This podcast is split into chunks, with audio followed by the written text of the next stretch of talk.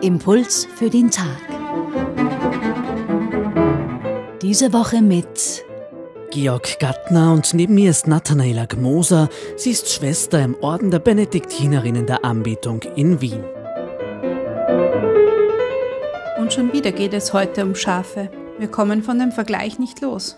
In der heutigen Stelle lässt uns Jesus aber den Blick auf den Hirten richten, auf ihn und wie er seine Beziehung zu uns versteht. Ob uns das immer so recht ist? Wir sprechen über das Evangelium des heutigen Tages.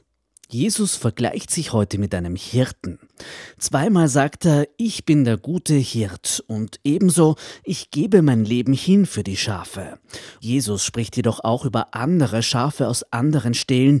Wie können wir das heutige Evangelium verstehen? Jesus ist für alle gekommen, ausnahmslos für alle. Vor einigen Jahren durfte ich einmal beobachten, wie eine Bekannte von mir ihre Schafherde zum Melken rief. Es reichte ein Kommando und alle kamen angerannt. Sie kannten sie. Sie kannten ihre Stimme. Das ist es, worauf wir hinarbeiten müssen. Die Stimme Jesu zu kennen und sie zu unterscheiden von anderen Stimmen. Wie das geht? Nur in der Stille und im Gebet. Dort lernen wir den kennen, der sein Wort wahrgemacht hat.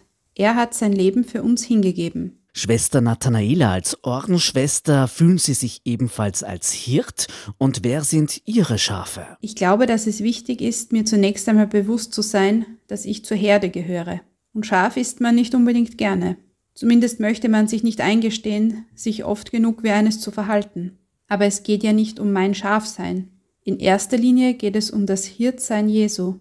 Vertraue ich ihm wirklich, dass ihm etwas an mir liegt, dass er bereit ist, wie wir es gestern gehört haben, mir nachzugehen, wenn ich mich verlaufen habe, dass er sein Leben hingibt, ganz konkret für mich, und ob und wie ich dann in weiterer Folge an diesem Hirtendienst mitwirken darf, wird immer davon abhängen, wie sehr ich mich in dieses Vertrauen einübe.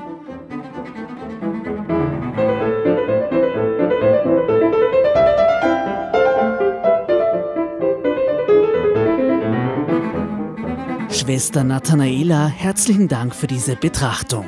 Heute ist Freitag, der Tag, an dem wir uns daran erinnern, dass Jesus wahrgemacht hat, was er im heutigen Evangelium sagt.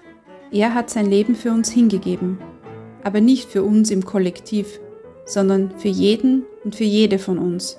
Für mich, für Sie. Kennen Sie seine Stimme? Kennen Sie den Klang, mit dem er Ihren Namen sagt?